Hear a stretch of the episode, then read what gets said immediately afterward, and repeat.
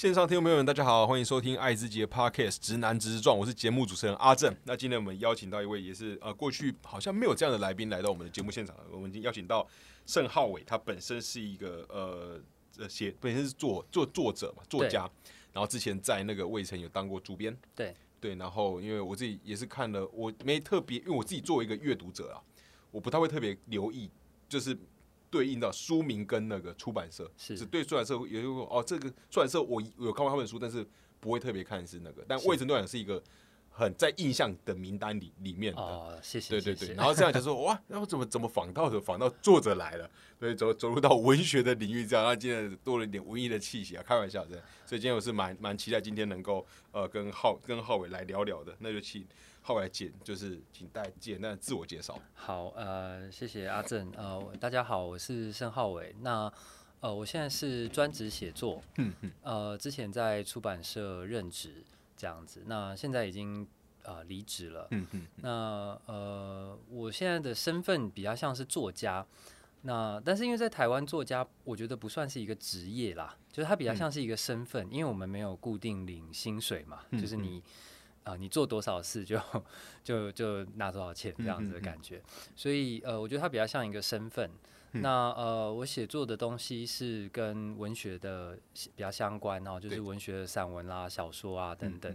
那呃，偶尔也会去接一些演讲，或者是也有在一些呃私人的讲堂去讲一些文学的课程这样子。对，就讲到我觉得其实最近都蛮巧的，就是讲到那个作者。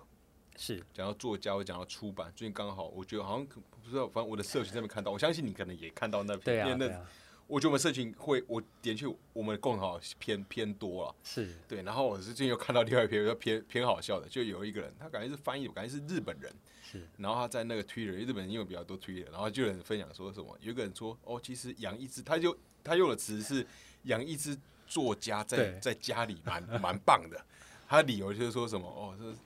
他就是他都只会在在就是在家很专心写写作，在家不不出门，非常好好顾。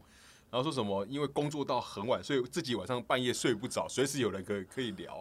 然后第三个，我记得反正三个看完其实都蛮蛮好蛮好笑的，是对对。然后说你本人生活是这样，呃，我觉得他那个有有几分是哦对对真实的，快点快点，我想起来第三个，这样让我觉得最好笑就是就是。他会主动做驾驶，因为他逃避，他不想要 写字的时候，所以就驾驶都会有人做，因为他正在逃逃避。这个这一点就是我觉得最最不一定的，就是每个人的表现不一样，表现不一样。对啊，像因为我们呃我自己啦，其实写作是需要大量的资料，所以其实我我自己房间的书很多，那呃都是已经多到我的书架都放不下了，它就是堆着。就当然也长到地板了吧？对，也不到，也不是说乱，但是它就是很多堆，对对对对，就是我房间其实是有点像迷宫的状态。迷宫就是要闪嘛？就就脚要这样吗？对，那个书就很像是一一道墙一道墙这样子。对啊，所以我觉得这作家。如果你有一个大一点的房间，也许可以养一只，也许可以，对对，鼓励大家养养一只，我鼓励大家来养我，对对，抖那一下这样。那你目前也就是呃，因为就是全职创作嘛，你大概什么时候离开出版业的？呃，去年的，哎，去年大应该差不多离开一年喽，就是差不多去年这个时候。那大概待在出版业，待待了多久？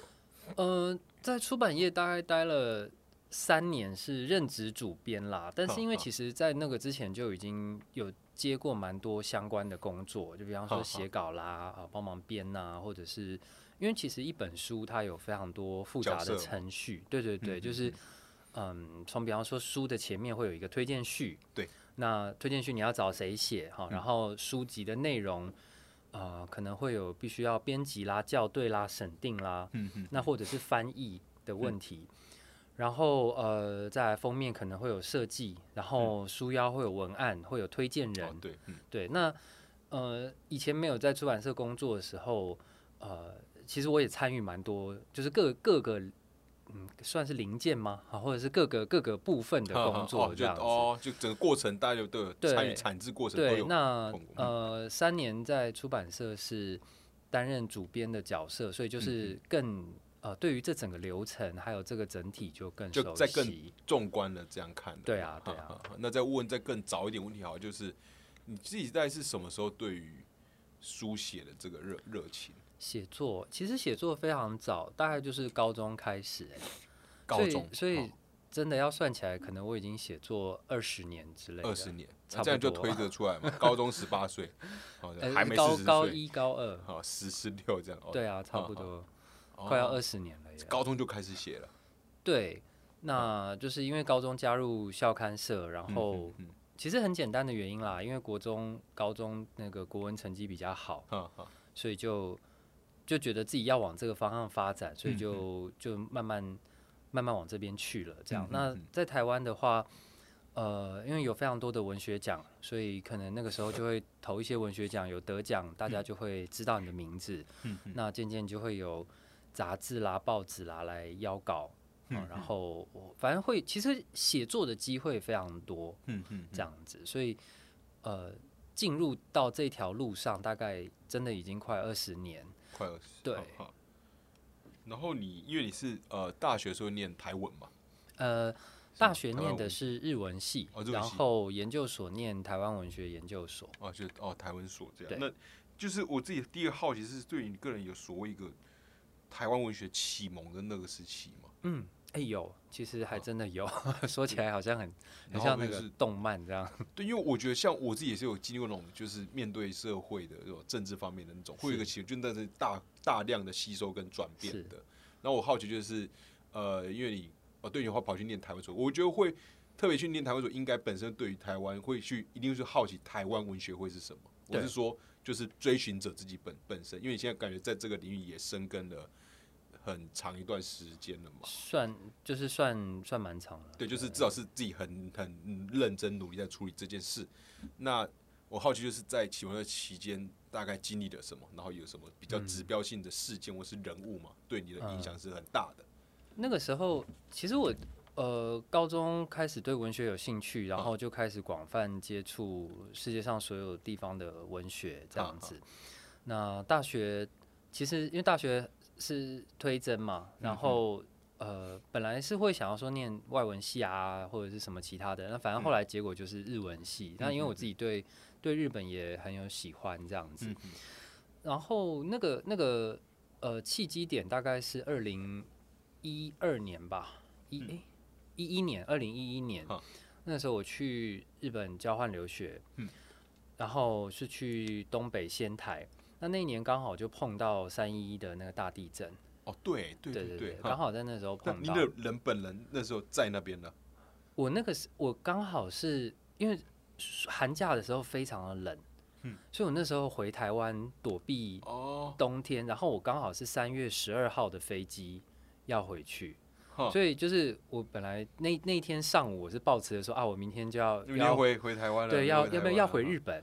因为我呃哦，你说哦回去回日本？对对对，回日本。因为呃，我大概二月二月二月初回台湾这样子。哦哦好。因为避冬，然后还有那个过年吧。过年，对对对。然后本来是三月十一号早上想说啊，明天要又要要回去日本交换留学，就是又要要到一个异乡去的这种感觉，然后。结果下午就看到那个新闻的画面，就觉得哇，这是什么超现实的 电影一样？因为那个机场就被水淹淹没嘛。对啊，对那个嗯，那就因为这样子，我的人生就在那个地方就有点好像有一个空白，因为交换留学它是。有有一些什么注册的程序啊，或者是你修学分啊，或者什么嘛？因为他是算我是大四那一年去，所以我的学分是还没有修完的，就等于是说我我还是一个学生。那嗯，他就变得很麻烦，就是说，那你到底要不要继续修课呢？还是你要在哪里上课？还是你要注册？还是你要怎么样怎么样？然后反正总而言之，我就因此有了一个半年的空白期。因为哦，因为这边就对异性的中断，对那边被那边被中断了，然后呢，台湾这边又已经开学了，又已经就制度没办法，因为这是特殊状况。对，所以我就我就然后我也就跟呃系上的同学就有一点点疏远吧，因为已经有半学期没见了嘛，然后这个学期开始又呃那种什么课程分组啦，或者是做报告什么，可能也都分完了。对，然后我就很像。边缘人这样 子，多余料件。对对对，然后然后我我也不会想要去特别认真修课，因为修课那也不算学分嘛，所以反正就是多了很多自己的时间，然后就会开始呃，开始有各种不同的想法，跟东看看西看看。嗯，然后那时候突然就发现一件事情，就是说，哎，我对日本文学，呃，非常认真的去了解它、学习它。那突然就发现说，哎，我好像没有办法。如果你问我说台湾怎么样，我好像没有办法回答出来。用用这种呃这么这么专业、这么讲的这么详细的程度。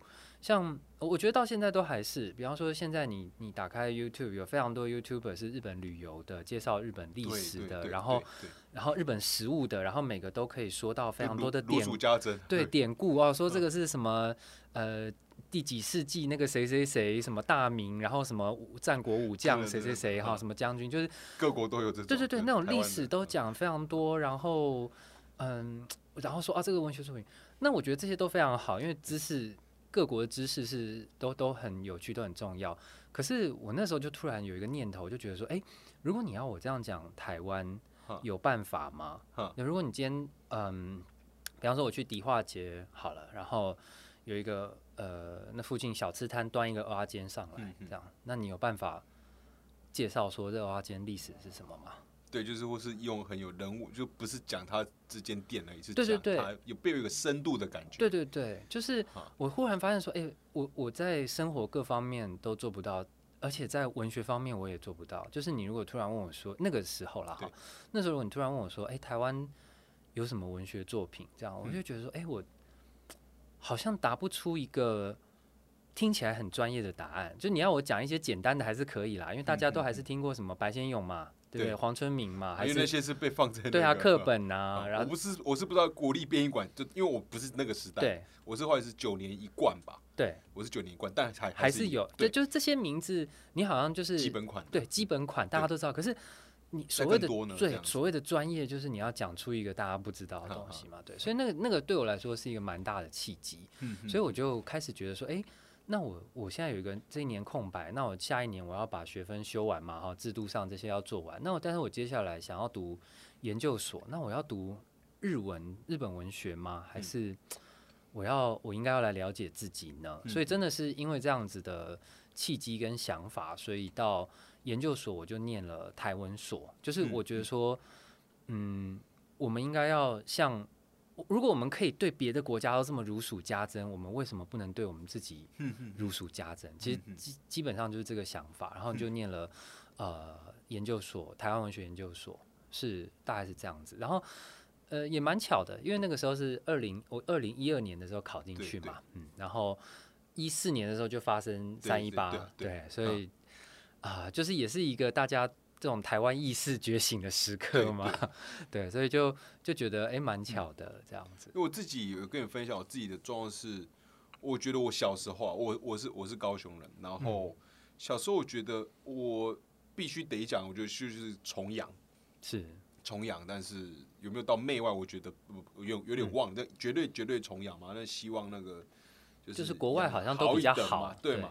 所以以前都是无论从听的音乐嘛，是，然后这样完全都全部都是都是，主要都是美美国，然后也是后来到三一八之后，那是也是有会有那种回回头看，就是我其实对自己的这个土地好不懂，对，就是很不熟，但是我可以去讲好多很多很遥远，跟我生命经验完全一点都不相关的，然后超级遥远，但我可以讲，好像讲比较多，但对这个不知道，然后直到。我有一次，当然那时候看的都是翻译文文学嘛，都特别都是主流小说看，因为我喜欢看一些科技惊悚类的，我喜欢看这种，然后看看，然后但日本也会也会看看的推推理，然后只是到那个时期会说，哎，那如果台湾的嘞，就是我有想象，因为里面都是翻译的字啊，都是音译的字，然后地名啊，然后里面讲说那些场景，全部描述都不是我熟悉的。对。直到后来因为三一八之后，然后我开始有认识有胡胡长松，嗯，是高高雄人，然后台语文学的，对对，然后他有。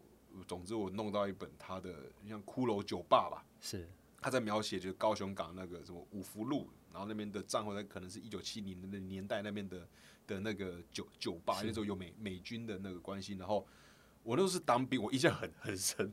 我说，因为我是士士官，我义务役士官，然后我在做那个安全士官做，哎呀，晚上要做做要站安官，那我们是坐着，就很那种无聊啊，就拿拿他们那那个骷髅酒吧那边看。那我看到就看到后来是。有在哭，就是有描写他的他的故事刻画，然后我觉得那感觉是让我觉得他写这些，又又我阿妈家就在那个那个地区啊，然后就是我透过文学创作，然后就是我第一次感觉到，我如果是我过去崇仰的那些人的文化的人，该有多多好，因为这种这种感觉。但那终究不是我，就是一种，如果我们的文化可以让我们从小就很内建的，我们都是如就是就是我看东西都是看的电影也是，看的各种创作是以我自己文化建构出来，那种东西是一个很自然而然的感感觉，然后说。会有点，老师会有点羡慕，就是我如果从小就是可以感看到这样的作品，或是这些作品是很自然而然的流到进到我的眼界，那该有多好？对啊，对啊，对的。我那时候印象很深刻，就是看他的小说，也是我第一次听有人台语读诗，也是胡长松。是，对，所以他对我的这个过程，在文学方面，我没有我没有花很多时间在文学上面，但是喜喜欢的，但呃，胡长松影响这部分就蛮多的。是，对对对，对我。这个也是我到现在也还很想要努力的一块，因为呃，我其实我家是外省人嘛，然后我从然后从小是生长在台北，所以我我其实是不会台语的。那当然听或者是讲一些简单的是 OK，然后进台文所也会学，只是说因为讲的就怎么讲不是很流流流利这样，所以就也会害羞不敢开口这样。然后所以我现在我就一直。有一个心愿，就希望说可以好好的再把它写学好。还有就是台罗，或者是说啊，不管是台罗或者是政治，就是台语的书写系统，该怎么写？因为它其实我觉得它需要花一些时间去学。那只是说现在真的嗯蛮忙的，蛮多事情要做，所以就一直希望呃可以在这几年赶快抽出一段时间，然后去上个课。这样子，嗯嗯好像好像这样就才才能够更贴近这一块土地上的各各种记忆啦。对，因为其实其实我觉得台湾是真的有非常多元的族群跟文化跟语言，然后呃，你你真的要理解那个族群的记忆，可能语言是很重要的一个入口。嗯嗯，那呃，台语当然是最呃，台湾人当然是最大的一个族群，这样子，所以。就真的很希望可以好好把它学好，未来几年这样。哈哈，我自己身边也是有一些，因为我后来就是在就是在参与政治，就是因为三一八关系，我对社就是社运或者那种这社运就话比较少，比较早期就很快投入政治工作，这样就在弄弄这些东西，还是认识一群，就是他们在也都台大的，然后他们都那个都他们有那种台大台台语社啊，是对，就聊到，然后其实他们有些人就是我其实还不会。我会讲，但是我真的是出社会才学，特别是进入政治工作之后才会讲。因为我但我爸妈都讲台语哦，但对我们是不讲台语。然后直到是出了社会才慢慢慢慢补回来。但我自己也是不会，我不会台罗，但我因为学过英文嘛，然后可以可以猜得出发音，然后就像懂台语，然后说可以边看其实猜得出来他在讲什么。但老实说，我我是不会台落的，嗯，对，或是那个对孩子，但我觉得这是很棒，但感觉我是觉得也不好学了。就是嗯，我觉得学任何一个语言都是，你就是一定得要得要花一点时间，然后慢慢去习惯它。对啊，只是年纪越大，真的这个时间成本就越高。对，确实。而且你现在是就是全职投入，就是就是可以说是自由业，或者说就是作家的作作者作家的这个身份，对，可能时间 掌握需要再更，我不知道哎。对，因为呃，我我觉得是呃。可能是大脑使用的方式不一样吧，就是因为你学语言是 input 嘛，就是对那个东西是进来，而且你你通常造的句子不会很简单，而不会很难。对不起，说错，不就是你不会造很复杂的东西？就口语对你可能就是啊，呃，我今天吃饱了，对对对啊，这个东西好热啊，这个东西很好吃等等，就是你一开始在学定都是从最基础的句子。对，可是。呃，文学创作对我来说比较是一种表达，就是把你把你心里面想的的呃，蛮蛮复杂，或者说他没有抽象的东西，对他没有办法一句话两句话讲完的东西，要要用各种方式把它表达出来，所以他在使，我觉得他在使用的那种大脑的方式是不太一样的，嗯嗯，对啊，所以嗯，时间是一个，然后还有这种状态也是一个，好好，对，因为。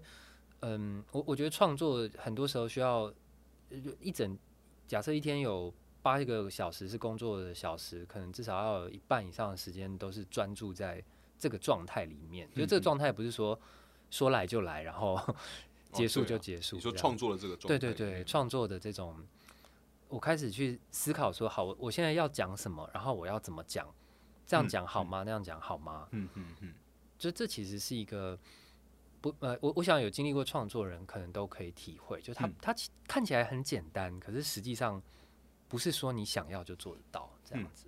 而且这过程中应该有很多怀疑吧？对对，应该会有很多怀疑吧？嗯，对啊。那说不能说怀疑，感觉词比较重，表示很多问号在里面。呃，对，就是你会担心说，哎，我这样够了吗？这样真的有表达到我我原本想讲的那个吗？或者说这样是最好了吗？嗯嗯，对。哎，好像还可以更好，可是我现在又暂时想不出来。嗯嗯，对，就是会有非常多这种。对，这样也是蛮。这也是我觉得有价值的地方就在这边，但我其实，在更好奇的是，呃，是怎样当时决定，就是呃，踏入或是成，就是说进入这个领域吧。无论无论是说，我说从台湾之后，然后不然是呃，成为决定成为作家，以及的的中间有经历过出版，就进到出版业。虽然中间零零碎碎有做过各个阶段，大家都摸过，但一定是我猜可能有人介绍是有人招招手，但是你就决定就是进入出版业，对。出版呃，进出版，我我觉得前面那种写东西啊，有各种呃，人家来请你邀稿或什么，这个我觉得嗯，蛮自然而然的。特别是如果你呃比较常发表一些东西，不论是在报刊杂志上，或者是呃自己脸书上，他就会呃一个招一个，因为人家人家就会想说，哎，我我现在要找人写一些什么，谁可以写？那他可能就会想说，哎，我前几天看到。谁谁谁好像写过一篇，他应该对这个这个主题有兴趣，对，类似这样。哦，所以这个反而我觉得比较比较自然而然啦，哈，就是顺水推舟就变这样。那出版业是因为那是当然也是刚好有人呃来问，就说哎有这个位置有这个机会，你要不要来试试看？那我觉得说，嗯，一个人接案然后做这些比较零碎的工作，好像你没有办法看到全貌。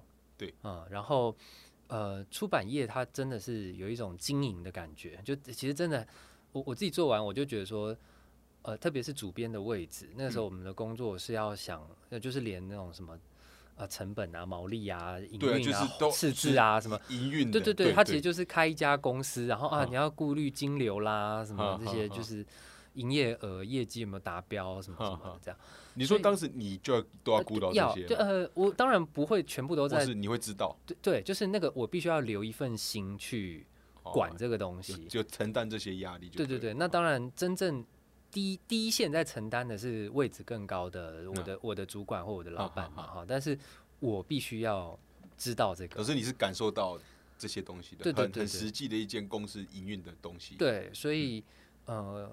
我也我也觉得那是一个蛮好的经验，就是说他真的在 run 一个的，就是经营这件事到底是怎么一回事啦。那只是呃做一做，开始有那种想要创作的心情回来了。嗯，然后这个东西真的很难描述，哎，人家就会说这个叫 calling，就是一个哦 一个召唤，对，内在召唤，就觉得说你你要你要来写东西，就我有东西想写，可是因为那个。工作的状态还有还有时间，因为出版业其实不是很好经营嘛，所以其实然后编一本书也要花非常多的心力，这样，所以嗯，后来就决定说，好，我我把我该做的事情做到告一个段落，那我就先离职来回应我自己内心的这个召唤，对，这个口令哦，也就是说，在出版业那三年，在未成那三年，对，呃，其实创作量是少的。对，而且创作量少，而且其实我后来想想，我觉得阅读量也蛮少的。哦，因为呃，我我其实每一年的以前的阅读量算不能算很大，因为我知道有真的那种阅读怪物，大家很恐怖。那但是我其实阅读量应该应该还算是中中间偏多吧。会比片不对，你都是本身都是。对啊，就是在在这个对，在这个在这个领域里，那但是进到就当编辑的时候，反而觉得说我读的数量很少，因为我同一本书要读很多次，我们要编一本书嘛，你要校对，你要一校、二校、三校，然后就是我我变成是我可能一年我还是读了如果你以本次来算，我读了四十本，假设哈，四十本，但是这四十本里面有三十本都是一样的，一样的，是不是就重复？对对对，就是重复，类似这样。所以你六就是涉略就是就变少。对，我的涉略的那种范围广度就变少，因为就是编辑这个工作，他的眼光不能很广啊。应该说你在编一本书的那个当下，要精跟深，你的你的眼光、你的视野是。就是专注在书页上，对这个句子上，甚至是这这个字上，就是说这个字对不对？这样，那我我他是琐碎到嗯，大家会一一般读者或一般人可能根本就觉得说，干嘛需要这样吗？啊，可是没办法，编辑工作就是这样子。我我举个例子，像呃，比方说我们现在都很习惯电脑打字，对，然后你用注音输入法哈，然后你打沉默。对，安静的这个沉默，有可能会出现两个字，对不对？呃，沉可能会，对，沉会出现，它其实会出现是，就是一个有盖子的嘛。对，有盖子，然后它会出现有突出去跟没有突出去嘛。那其实突出去那个念省嘛，它是姓名姓名的姓，是沈。可是呃，注音的那个输入法，不知道为什么它内建优先顺位会出来的是沈。哈哈，对，那没有突出去的是沉嘛？对，所以其实。呃，我们太习惯输入法，很多时候是输入法让我们会容易有错字。哦。然后编辑反过来决决定我们认为什么是对跟错。对对对，但是其实编辑的工作很大一部分就是要把这些很琐碎的东西都改过来。嗯。啊，再举另外例子，比方秘密的秘，呃，接着哪个哪个密先要先嘛？第一个第一个字的密，秘密的密就是第一个字是不是合合字旁的？合字旁，然后必须的必嘛？对，那是第一个字旁。对，那是第一个字。好。可是其实它不是合字旁哦，不是哦，对，它其实是一字旁。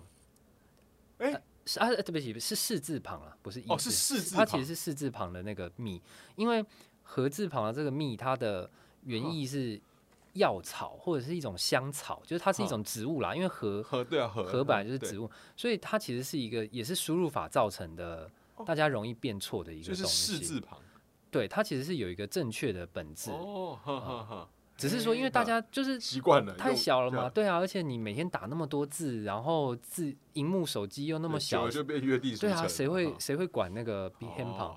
可是你编辑绝对你要你要印成书的时候就不一样。这些大家觉得很无所谓的事，我们就是要，就是他这编辑是从细部开始的，所以你如果小地方不管，大的地方一定会崩掉。所以你只能够从小的地方一个一个一个一个一个一个去把它全部挑全部改出来，雕这个，哈哈。所以你那时候也是花了很多时间跟心力，必须来做这件事。对，所以呃，做过之后也会觉得说啊，这个这个状态又跟创作状态都不一样，不一样。对，所以就会觉得嗯，不行，我如果想创作，我真的我不能够同时兼顾这两件事了。嗯嗯，对。对，那我觉得还有一个好奇，我觉得也跟听众朋友就是。呃，就前情提要，差不多在这周，因为我们播出不不是不是马马上嘛，所以在这周的时候看到，刚好有人，他应该是不可能是某个社论之类的，就是在讲出版业的这个事，可能有人发文，但有一个人就在跳跳出来讲他的观点的时候，他听起来那个人也是带过出版业的，然后一篇呢，在我的至少在我的脸书，我相信在你的脸书上面应该也是那前这周的事而已吧，还是上周，反正就分享数很高，那应该就是在讲他主要就是有呃。哦，泰报了，泰报的呃的媒体里面出的，他的书籍呃，他的图表的标题叫做《书籍出版业销售额的历年变化》。那在这个图表里面可以看到，呃，书籍出版业啊，它的销售额其实在一个可能是二零一一年之后开始一个接近是腰斩，在销售额的这方面是一个腰斩式的崩跌啊，然后它。但是之后就是维持持平的的状况。那我第一次看到这篇文的，我第一个想法是，它其实跟我的感受、主观感受完全没验证过的是完全不一样。因为我可以，如果别人跟我说现在看书的人越来越少，我一定会说对啊，现在看书的人越来越越少，会有一个越来越越少。但是从这个数数字上面看出来的话，虽然要确定这件事情，还要更多的的的量化的分析嘛。但至少我第一个感觉是，哎。因为他看他图表数字是在，反正他腰斩之后，就这至少近五年来讲，销售额都差不多。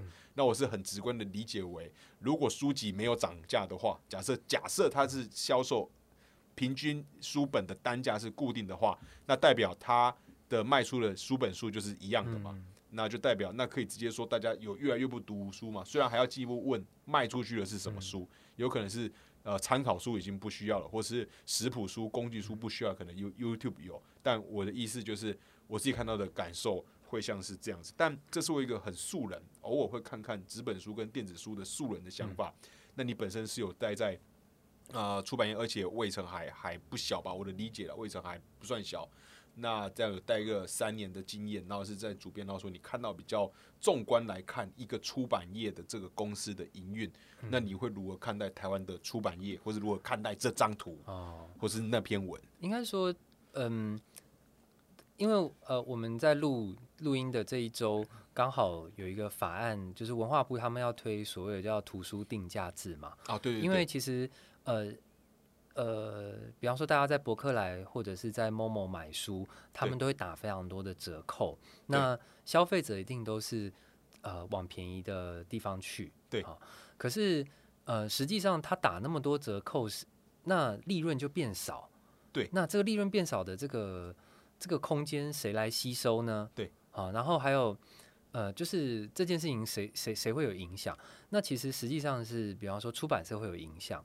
像比方说，我们批发出去的货，可能是大部分都批六折。那这些比较强势的的通路平台，哈，对它平台，它就会跟你说，那你五五五折给我，嗯，那我们就少赚半成嘛，哈。或者是说，他会说，好，我现在要打折，但是这个打折的，嗯，这那个专业词叫折让啦，哈，反正就是就是我我们两边都让一点利，这样去冲那个销量，嗯，那。呃，其实大概是有这样的一个事情，所以法律在呃文化部啊，然后一些立委希望可以推动一些法律，让这件让书籍不要一直去打价格战。谢谢你帮我补充，对对对，还有对对对对，哈，对，先有先有这底但但是其实这个 是这个对出版业来说，它是一个好几十年的事情了，就是从九零年代开始到现在，大家都就是嗯变成有点无解。然后大家都知道他有问题，可是好像又不这样又没办法做下去，所以然后还有甚至你说这个图表那个图书销售额这件事，因为其实，在出版业界内部，大家就是早就都知道了，这对我们来说都是常识，只是呃可能外部或读者大家不知道。那嗯，我我其实觉得说呃问题。就你要先理解这个问题的话，你可能要先知道实际的客观状况是什么。那呃，目前这些资讯的披露，呃，大部分都是在让大家知道客观状况是什么。而所谓的大家，是指说出版社以外的读者啦也好，或一般市民也好，或者是什么这样子。那我对这件事情有什么看法？老实说，我反而。没有什么特别的看法，就是因为你知道这件事情也很久了。对，那呃，应该说，嗯，比方说，我我说台湾的出版业很弱，拜托这个阿正，你多读点书，好吧？你每天每年多买十本书，好好好。我这样跟你说，你也不会这样做吧？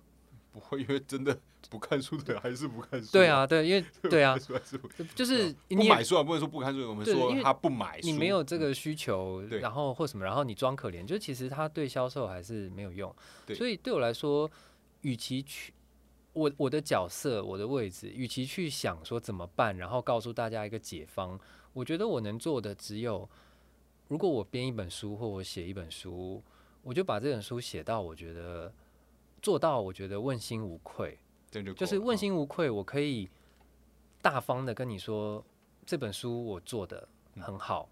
嗯嗯，如果你有相关的需求，你买这本，他帮得到你，对他满足得至少不会让你觉得你亏。就是我觉得我能做到就这样，所以我的我的意见就是觉得说，我的我我我立场我的角色，就把这件事情做好就好。那那种太大的法律啊或什么，因为其实。它真的太复杂了，它牵涉到那种公司的营运或什么，还有那些老板们每个人彼此的想法或什么，对啊，那我我我人为言轻，也不能做怎么做什么事嘛，我只能在我位置上把能做的事情做好。因为我自己后来在看，我有另外想法，就是说，我有觉得出版业这个是也也知道事实嘛，因为其实，在不在这个之前，就偶尔都会看到有那个书商或是那种读书人会来讲，或是在讲到那种大型平台的那种折扣战，大家会去讲这件事。那时候感觉就是觉得哇，出来真的越来越难做。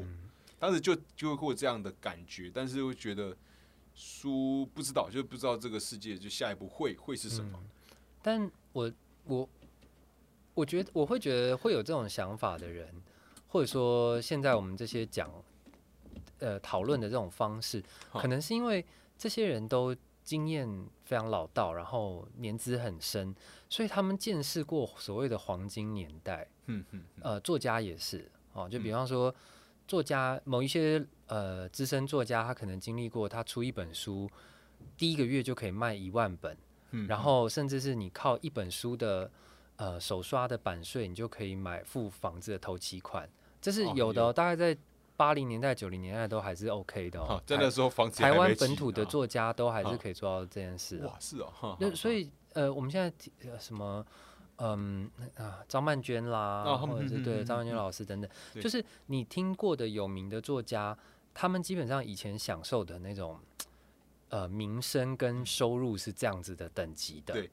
那你见识过这种黄金年代？我们现在大概相比较是相对没落。我们现在大概是他们的百分之一不到，百分之一，嗯，真的是百分之一不到。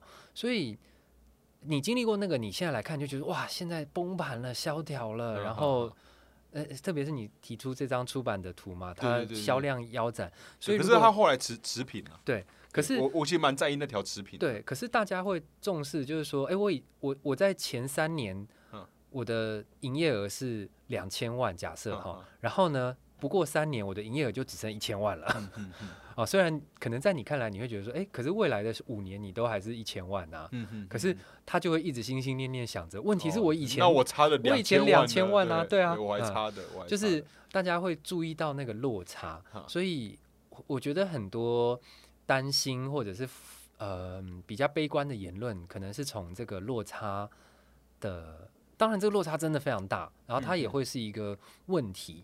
但是，反而对我来说，我觉得我的年资，嗯，相对于这些资深的，可能比较年轻一点。这样，然后，呃，比方说，在我这个年代，我这一辈作家，我们开始文学创作的时候，我们已经不太可能靠写书来买房子了。嗯嗯，我们写书完全就是。个人的实实现嘛？对，就是就是我想这么做啊。我我从来没有想说我要变成畅销作家，我要变 J.K. 罗琳等级，或者是九把刀。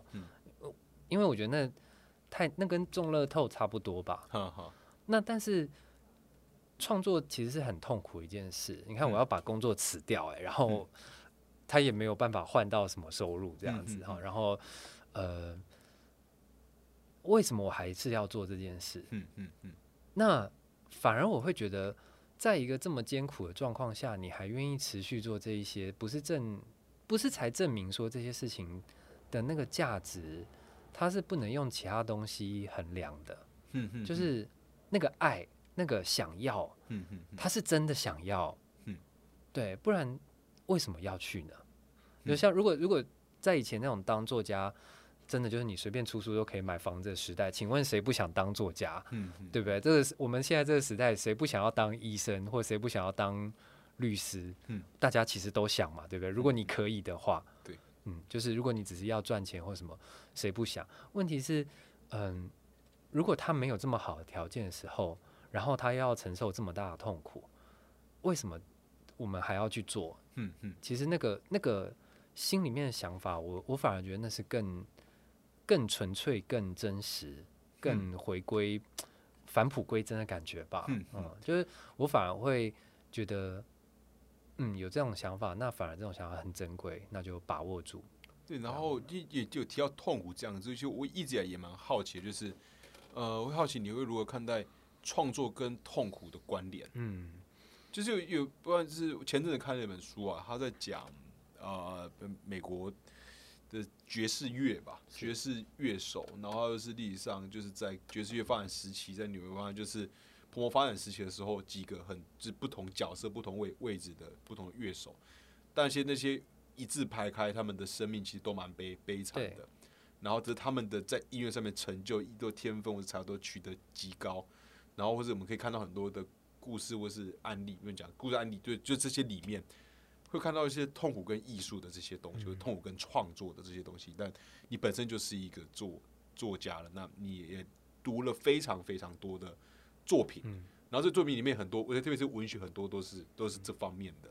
然后你会你自己是如何看待，跟你以及你自己如何感感受，就是你实际的感受是什么？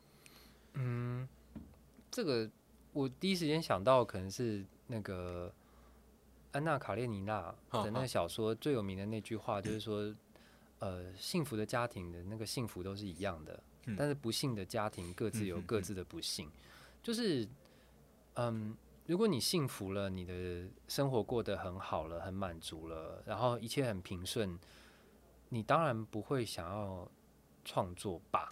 我猜测了哈，就是你就不会有那个动机，或者是你你也不会觉得我有什么话要说，要特别表达，因为我自己一个人都过得非常好啊。嗯嗯，很多时候我觉得那种呃心里面的动机，反而是因为你你可能有一个缺陷、缺憾。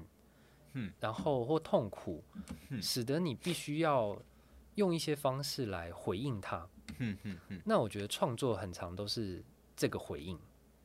哦，嗯嗯，就是当然没有人想要经受痛苦，嗯，没有人想要经历这些。可是有些时候你就是会经历到，那没办法，那不是你能控制的。对，那对于你本人也是这样吗？嗯，我觉得是哎，就是我可能有一些经验，然后呃，从小的成长经验，然后还有呃，同志的身份，嗯等等的，嗯，很多时候，我我当然不是为了创作才去经历这些痛苦，可是对，是因为我经历了这些痛苦，然后我发觉它它是我的一部分，但是我我必须要回应它，嗯，然后我我用我用创作的方式，用书写的方式来回应它，这样子，嗯，因为我。的我其实访过蛮多都是不同类型的创作，有些是影像，那然后说以最文字来讲是第一个，但是我自己一想就就是不知道为什么总觉得特别在文字创作里面，感觉跟这痛苦的相关的程度是很高的，反而比起像呃我是 You YouTuber 或是我自己觉得，但不是不能一竿子打翻，那个说这讲个很的，他讲是常态，讲是大部分的那一群。然后你刚刚这样讲，特别是讲到那个，也让我自己想起。我真的在我状况好的时候，因为我是我不都会用写字来形容，因为我觉得那不是我的创创作，我觉得我没有天分，我也不会不去创作。但是我在我感情，我是一个感情需求很强的人，那在我的感情脆弱的时候，狂写，我毛起来写，但是毛起来就是好痛苦，但是就是写过程中写，我是要取获得平静，这样，因为在写像写日记，但也不是天天写，这真的。我真的受不了了，我就会去去写，就毛毛起来写，所以真的有点像。然后我最近发现，我最近完全没在写，就代表哦，最近是蛮 peace 的，然后所以我就想到，哦，那我因为我本来就好奇创作者的灵感，每个人都因人而异，所以就会特别想问你说，你自己在以本身是作家，那你在创作过程当中有灵感的时候，会是跟痛苦那是不能说全部都是，但是会是那样子吗？嗯，我我其实觉得是分阶段。因为你呃，你刚刚讲我我听起来了哈，也许你的创作类型比较是像音乐啦，或者是歌，就比较诗词歌词这种比较短的。对，我我都是我就有写字，对一直想办法把我感受用文字描绘出来。可是因为我我自己是，比方说写散文或小说，就它其实是比较长，然后比较需要。呃，琢磨一个，对对对，比较需要精心去建构的的一个一个类型，嗯，所以，嗯，我当然以前经历过那种，就是你可能有一个很很巨大的经验，它给你很大的冲击，然后我就是啊，想把这经验写出来，嗯，感受写，对我觉得这是最原始的一个创作的状态。那可是进到现在，呃，我的我现在会渐渐变成说，哎，我我呃，在生活中或者是我接触到什么东西。我对这个东西有兴趣，我去理解它、了解它，然后我发现在这里面有什么问题，嗯，然后我我我现在会变成说，我用我的创作是来探讨这个问题。哦，嗯嗯，那嗯，我举个例好了，比方说呃，政治立场，对，呃，投票，好，明年又要投票了，这样子，如果。一般在脸书上或争论节目，我们就是在争说谁对谁错嘛，然后谁好谁坏嘛，然后就开始找各种的证据或者是图表的图啊，对对对，就说哎，你看他的数据，他执政谁比较好，然后他的对我们就是他就会变成是就好像很就事论事，当然他是非常嗯怎么讲呢？他是非常具体的，可是某种程度上，他也他也只是一个面相，嗯嗯嗯。嗯，可是。我们的人的生命生活不是只有政治，然后不是只有去判断对或错。嗯嗯，我们在这其中其实有非常多复杂的思考跟感受。对，跟有好，比方说之前的韩粉好了哈，我我自己有这个政治立场，我就不避讳了哈。就是韩粉大家都觉得说啊，韩国瑜的这些言行啊，或者说韩粉的言行好像怎么很夸张等等之类的。嗯，对，如果你用只用政治的这个呃视角，对，只用这个只用这个象限去看的话，你就会觉得说这个完全错，怎么会这么蠢？就是他这么他都讲这种话，你怎么还支持他？怎么信得下去？对，你怎么还投得下去？你真是蠢，你真是笨，你真是对对对，类似这样。可是问题是，为什么他会这样做？他真的是蠢或笨或者是什么吗？那个那个影响他。呃，即使就即使这个候选人很不堪，我还是愿意投他的那个要素到底是什么？一定是这个人他的生命经验有一些有他就是嗯啊，比方说他他他他的个性有有一些缺憾吗？他有一些想要投射的东西，嗯，他有一些不愿认输的东西，嗯，那些东西到底是什么？就是这些情感类的东西没有办法。我们在讨论政治对或错的时候，他没有办法拿上来，就是很主流的讨论都都完全被排除。对，因为他那个是很主观的、很个人的、很私密的东西。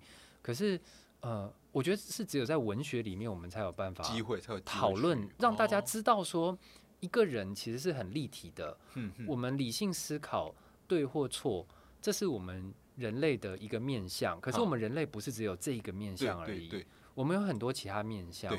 为什么这些不同的面相会共存？为什么其他的面相有些时候会？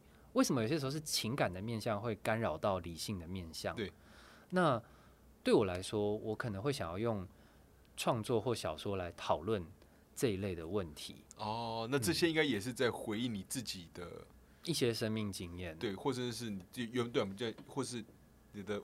本身的疑问吧，然后尝试在你的创作过程中去拆解它，去诠释它，这样子。那因为我觉得说，像你刚刚说你访问过呃其他的类型的创作者嘛，哈，可是我自己会觉得，在所有的创作类型中，文字是最基础的一个，哈，就是嗯，比方说 YouTube 也是创作者，没错，可是它其实是很多个层次嘛，你要先写脚本，然后你要摄影，还要会剪接，还要配乐，还要。弄梗对不对？还要上上什么动画等等。然后如果你是做音乐的，你还要学乐理，然后你还要会那些操作软体，你还要就是我说文字是最底，就是最底层基础的。对对对，很多创作它其实是有一些门槛，然后文字创作的门槛是最低的，就是你只要有，你连电脑甚至都不一定需要，你只要有一支笔、一张纸，是是字，对你有受过国民教育，其实就可以了。那呃，基础一方面是所有人都可以进入，所以它它的竞争力会很强，因为所有人都可以写字嘛，对不对啊？所以你不会觉得说啊，你会写字好厉害。对，我打打脸，脸书有些人就觉得我打他脸脸书的。对，就是它的竞争很强。可是另外一方面，正因为它很基础，所以它嗯，如果你要纯粹的话，它可以很纯粹。嗯嗯嗯哦嗯嗯嗯，因为像比方说刚刚讲。呃，YouTube 好了，那你假设你是一个想法很好，可是你的剪接不够好，嗯，或者是你的口才不够好，你的长相不够好，嗯，可能大家就没有办法看到你那个很好的想法，嗯嗯，对不对？因为它的门槛很高，层次很高，你就要很多方面都要好，才会凸显那个核心的好。可是文字不需要，就是我只要能够用文字，就是文字跟我那个核心的想法。距离是最接近的哦，嗯嗯嗯，对不对？就是它很简单，可是它也可以很纯粹。嗯，所以呃，这是我觉得文字创作者跟其他创作者可能有一点点不一样的地方。对，所以呃，我我自己在文字创作的心得是是这样子。哦，其实嗯，我觉得提问也，因为我没有用这个角度去想过这件事，因为其实。老师，我今天我还有很多想要问的，因为时间关系，所以我都还是一定要问到最后。就我自己最在意的就是，因为今天我我刚好三位来宾，我我包含你，我都会问的，就是关于 AI 的这件事。嗯，因为呃，最近他那他的呃社会的，就是我自己感受到是一个很大的变变化了。那我觉得对于创作这些，它本身。呃，GPT 它是一个基于它是可以理解自然语言的嘛？那我觉得作者本身就是在面对文字或是面对表达，就一个一个字的这些东西是很一直在这里面钻钻研的。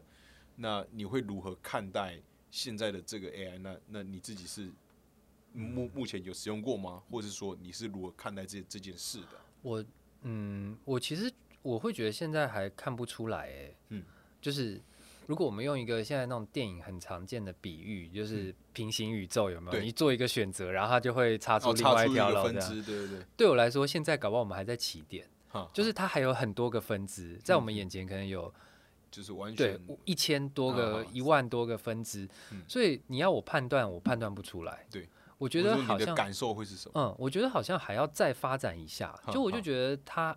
还不到我判断的时候，就是我们还在，我们还在一个刚开始入口，还有一万条路，所以就等于是比较偏还在观望的状态。对对对，也许我们要等到剩下二十条路的时候，你再来问我，我才会告诉你说，嗯，我觉得他是乐观的，或者是他是。那有一个相关的，我也很好奇，就是，但虽然你已经离开未离开未成，对，那因为我这种之前就看到有人的应用，他直接拿那 EPUB 就电子书，然后他直接拿它来做翻译。对，然后那速度就是非常非常的快，是对。当然以前，但因为我不太知道，在这种，而且就重点是产出的品质，他觉得是他自己回去刊物的话，他觉得大概有九十五趴以上，他说的是九十八趴，但我觉得我是随便抓九九十五趴这样。那你会觉得这件事情对于译者而言，我就开始在思考翻译这件事了。嗯，因为我是觉得哦，如果是这样的话，那其实很方便了。因为以前台湾如果要看到。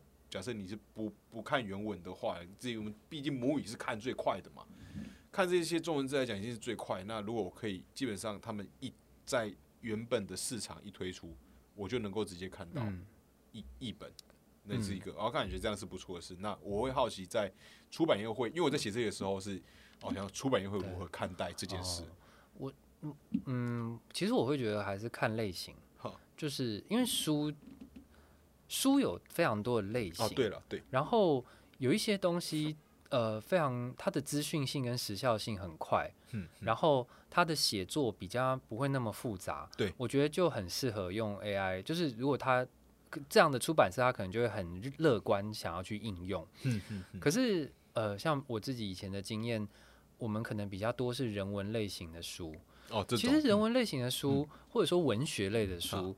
我们很常在写的东西，不是只是字面上的东西，而是一个，也许是意在言外，就很抽象、很抽象的。对，或也许是它有一些典故。